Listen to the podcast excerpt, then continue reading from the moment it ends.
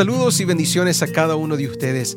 Mi nombre es Michel Aguinaga y gracias por escuchar Chispas de Sabiduría Podcast, donde buscamos un poco de sabiduría divina, una chispa bíblica, para que Dios pueda encender un gran fuego espiritual en nosotros. Espero que donde sea que estés puedas recibir un poco de bendición a través de este podcast y más que nada dar lugar que el Espíritu Santo haga una obra especial en tu vida.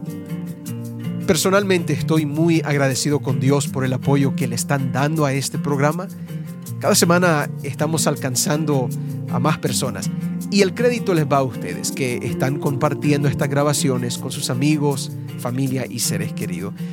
Eh, si no lo has hecho todavía, yo te animo a que lo hagas. Aquí en Chispas de Sabiduría creemos que Dios bendice para poder bendecir a otros. Por tanto, si este programa te ha ayudado en algo, compártelo con alguien más. Y de bendición en bendición, yo creo, aprenderemos juntos de la palabra de Dios. Y ahora, de regreso a Chispas. Y nuestra siguiente meditación lleva por título una pregunta. ¿Te da pena pedir?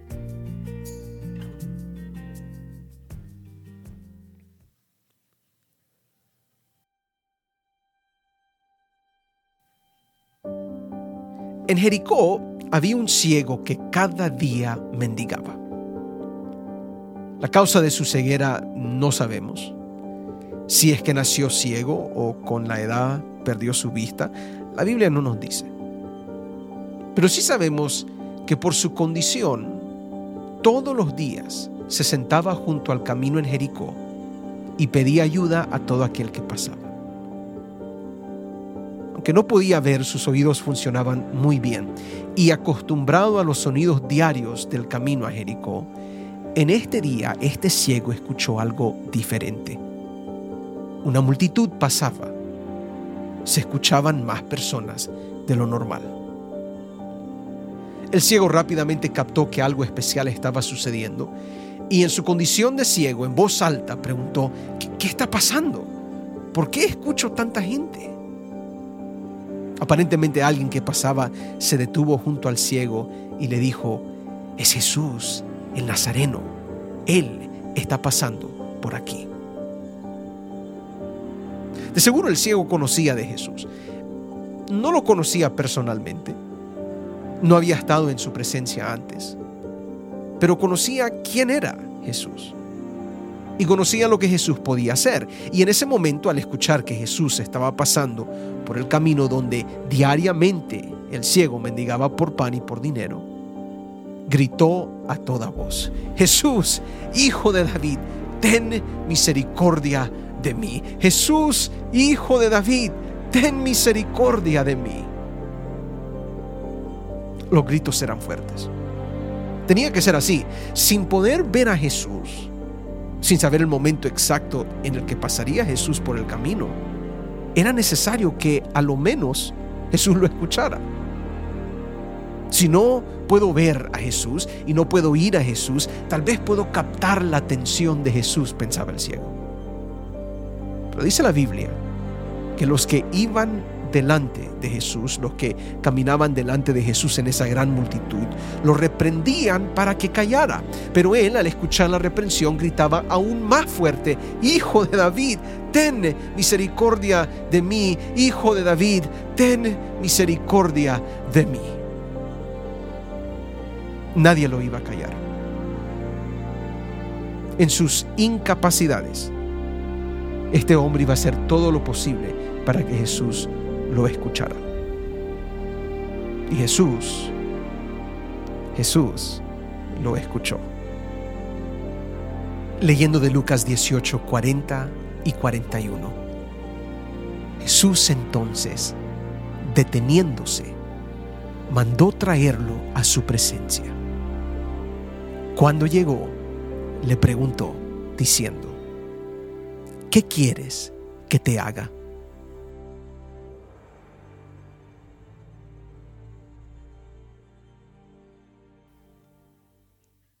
Mi querido oyente, vivimos en un mundo donde todos tenemos problemas. Algunos tenemos problemas más grandes que otros, algunos pasamos por retos cotidianos más fuertes que otros. Pero de que todos tenemos algún asunto que nos aflige, que produce ansiedad y dolor en nuestras vidas, esto es indudable.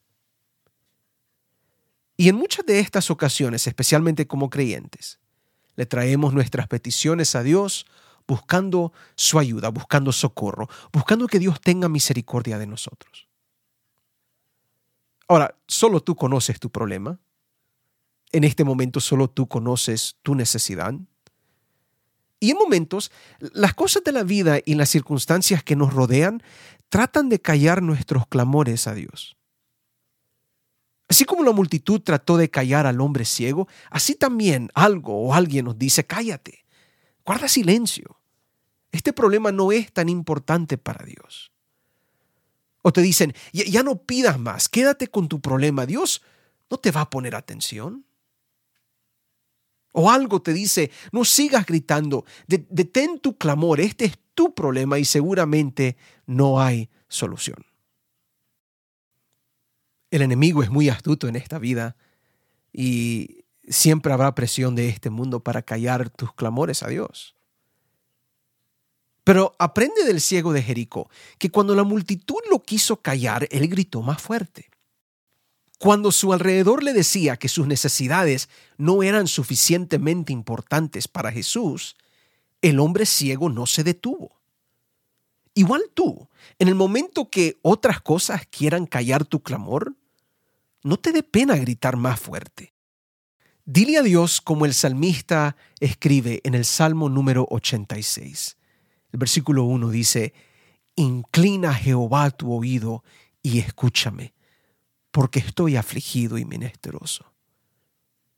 Guarda mi alma, porque soy piadoso. Salva tú, Dios mío, a tu siervo que en ti confía. Ten misericordia de mí, Jehová, porque a ti clamo todo el día. Alegra el alma de tu siervo, porque a ti, Señor, levanto mi alma. ¿Será que puedes escuchar los gritos fuertes del salmista? ¿Puedes escuchar cómo sus palabras aumentan en intensidad y clamor? Nunca pienses que pedirle a Dios con toda tu alma, con toda tu fuerza, es pecado o presunción. A lo contrario, a veces tenemos que pedir así, eh, no para que Dios nos escuche, pero porque las circunstancias quieren callar nuestros pedidos en momentos. Ah, mi querido oyente, no te detengas. Busca a Dios con todo lo que tienes. El ciego lo hizo, el salmista lo hace, tú también lo puedes hacer. Y esto es posible únicamente porque Dios inclina su oído para escucharnos. Dios, Dios quiere saber de nuestras peticiones. Dios quiere que lo busquemos en nuestros momentos de necesidad. De acuerdo al mismo Salmo 86, David, que es el que está escribiendo aquí, dice, escúchame, guarda mi alma, sálvame, ten misericordia de mí, alegra mi alma. ¿Por qué? Dice el salmista, porque tú, Señor, eres bueno y perdonador y grande en misericordia para con todos los que te invocan. Y en el versículo 6 y 7 él continúa, escucha Jehová mi oración y está atento a la voz de mis ruegos. En el día de mi angustia te llamaré porque tú me respondes. Eh, mira, buscamos a Dios, le pedimos a Dios, gritamos por necesidad y clamamos por ayuda porque sabemos que Dios responde. El ciego de Jericó sabía esto muy bien, aunque nunca se había encontrado con Jesús y aunque otros trataron de callarlo, él gritó más fuerte y Jesús le respondió. Igual tú, que, que, nada impida tu búsqueda de Dios, que nada ni nadie detenga tus clamores que buscan un encuentro con nuestro Señor. Pero cuando te encuentres con Jesús, prepárate para lo que viene. Porque cuando el ciego de Jericó finalmente se halló frente al hijo de David, Jesús le preguntó, ¿qué quieres que te haga? Tal vez esa pregunta se pudiera traducir de diferentes formas. Jesús al preguntar, ¿qué quieres que te haga? Lo que le estaba diciendo es, ¿Qué es lo que buscas, hombre ciego? ¿Por qué me estás llamando? ¿Qué necesitas hoy? ¿Qué, puedo hacer yo por ti? De paso, y no dudes esto, estas son las preguntas que Jesús nos hace a nosotros también. Cuando buscamos a Dios en oración, en plegaria y clamor, Dios seguramente escucha. Eh, eh, nunca dudes que Dios siempre está atento a nuestros pedidos y a nuestras necesidades, pero tienes que contestar la pregunta que viene con la atención de Dios. Dios también a nosotros nos dice, ¿qué quieres que te haga? Eso es lo que Dios te pregunta en este día. Hija, ¿qué puedo hacer por ti en este problema que enfrentas? Hijo, ¿cómo te puedo ayudar en aquello que estás pasando? Es aquí que uno abre su corazón a Dios y, pide lo que necesita, expresa su deseo. Cuando Jesús te pregunta, ¿qué quieres que te haga? No tengas penas en pedir. Dile a Dios lo que sientes en tu corazón. Expresa el problema que estás enfrentando. Clama, grita si es necesario por la solución. En la oración hacia Dios no puede haber pena en pedir. Ahora reconocemos que tal vez Dios concede tu pedido, tal vez Dios niega tu pedido. Tal vez te vas a tener que esperar en tu pedido, pero cuando Dios te pregunte, ¿qué quieres que te haga? Contesta la pregunta y pídele, pídele a Dios sin pena. Me recuerdo aprendiendo esto a la fuerza. Amanecí mareado un día y ese mismo día me tocaba el sermón principal de la iglesia. Yo todavía no estaba trabajando tiempo completo como ministro, ah, pero era el día que me tocaba a mí. Y les confieso, yo no me sentía bien del todo. Ah, justo antes de predicar, yo sentí que el mareo me iba a hacer caer al piso, ¿no? No me podía levantar bien y cuando caminaba era con mucho cuidado, ah, eh, caminaba muy lentamente. Y entonces Justo antes de subir al púlpito, me recuerdo que cerré mis ojos y le pedí a Dios que me quitara el mareo durante la predicación para que yo me pudiera enfocar apropiadamente en la predicación, en el sermón. Y como milagro, en el momento que subí al púlpito, el mareo se me quitó. Un milagro había sucedido. Y prediqué el sermón con fuerza sin ningún síntoma. Pero en cuanto nomás terminé el sermón, cuando yo regreso a la silla que estaba en la plataforma reservada para mí, y me siento de nuevo, todo el mareo me regresa. Eh, yo me quedé frustrado. De paso, no me quedé frustrado porque me regresó el mareo después del sermón. Eh, no, no estaba frustrado porque me sentí mal. Me quedé frustrado porque le pude haber pedido más a Dios. Le pude haber pedido que me quitara el mareo por completo, por todo ese día, pero no lo hice. Dios me estaba preguntando, ¿qué quieres que te haga? Y pedí con pena. Pedí con un poco de vergüenza pedí tan poquito cuando Dios me pudo haber dado. Mira, mi lección fue clara ese día. Cuando Dios se nos acerca, cuando Dios se detiene entre la multitud y te pregunta, ¿qué quieres que te haga? Es mejor que le pidas a Dios exactamente lo que necesitas. Pídele a Dios y pídele a Dios sin miedo. Esto es exactamente lo que Jesús dice en Mateo 7:7. Jesús dice, pedid y se os dará. Buscad y hallaréis. Estas son palabras de Jesús. Llamad y se os abrirá, porque todo aquel que pide, recibe, y el que busca, halla, y al que llama, se le abrirá. Yo quiero que notes que no hay lugar para la pena en lo que Jesús está diciendo. Observa que no hay lugar tampoco para el temor o la vergüenza en estas palabras. Pide, dice Jesús, y se te dará. Busca, dice Jesús, y hallarás. Llama, te dice Jesús, y Dios te abrirá aquello que será lo mejor para tu vida. Y me fascina cómo Jesús continúa en el versículo 9. Él pregunta, ¿qué hombre hay de vosotros que si su hijo le pide pan, le dará una piedra? O si le pide un pescado, le dará una serpiente.